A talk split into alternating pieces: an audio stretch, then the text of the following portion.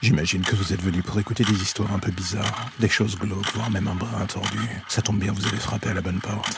Prenez votre lampe torche, faites attention où vous allez marcher, et n'écoutez pas les hurlements au loin pendant le voyage qui va suivre. Bienvenue dans l'ombre des légendes.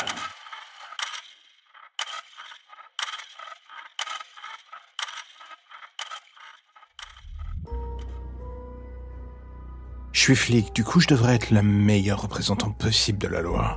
Quelqu'un d'irréprochable, un vrai modèle. Et pourtant vous savez quoi?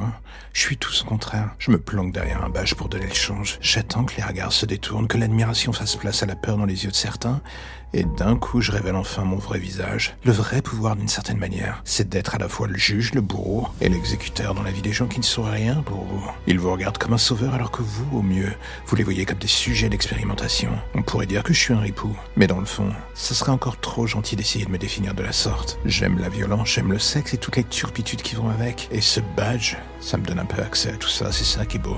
Je connais plein de flics qui ont failli se mettre une balle dans la tête après des années aux mœurs. Ça vous détruit le cerveau ou bien ça vous Moi j'ai eu la chance de tomber dans la deuxième case. Un mal pour un bien, car de toute manière, j'avais compris dès le départ que j'étais pourri de l'intérieur. Alors du coup il y a un moment où on se dit c'est inutile de lutter et de penser qu'on va sauver à chaque fois la veuve ou l'orphelin, voire les deux. Qu'on va sauver des vies et rentrer chez soi chaque soir, l'esprit absolument tranquille. La vérité, c'est qu'on en a strictement rien à foutre de rétablir l'équilibre des forces en présence. Absolument rien. Non, bien au contraire, on veut juste asseoir la sienne, celle de ce démon intérieur qui vous ordonne de vous adonner à tout ce que la morale vous interdit.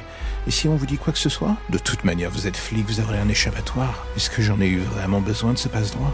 Aujourd'hui peut-être. Ce journaliste qui, pendant des semaines, m'a collé au basque, ne cessant de revoir chacune de mes enquêtes, de questionner mes arrestations. Une véritable plaie Impossible de s'en débarrasser légalement, j'ai essayé. Mais encore une fois, rien n'y faisait. Et un soir, j'ai craqué.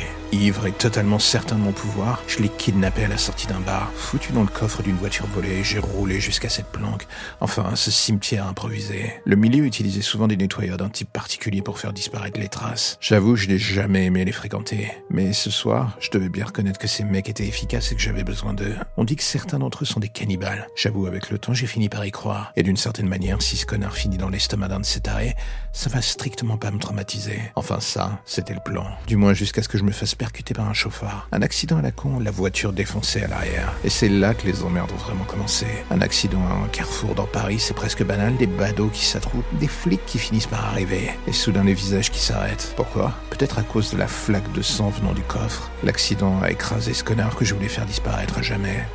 Et dans sa chute, ce fumier avait fini par m'entraîner. On se dit qu'on va pouvoir s'en sortir sur une belle phrase sur le fait de sortir sa plaque. Mais là, pas de plan B, ce mec dans le coffre, c'était pas un criminel, juste un journaliste enquêtant sur un monstre. Moi, en l'occurrence. Et le plus ridicule dans tout cela est de s'imaginer que moi, la superstar, le flic imbue de sa personne, est certain de dominer le monde de ma prestance. Je venais de voir ma vie s'écraser à mes pieds comme une merde sur un coup de volant mal calculé, tout ça par la faute d'un poivre parisien. Et aujourd'hui, alors que je repense à tout ça du fond de ma cellule, je me dis que j'ai eu une belle vie dans le fond. J'ai été un dieu au milieu de la médiocrité humaine. Et tout ça pourquoi dans le fond? Pour finir lardé de 27 coups de couteau artisanal sous la douche au milieu des merdes humaines que j'ai coffrées. La chose au final encore plus dangereuse que la folie grandeur, ça reste la rancœur de ceux que vous arrêtez.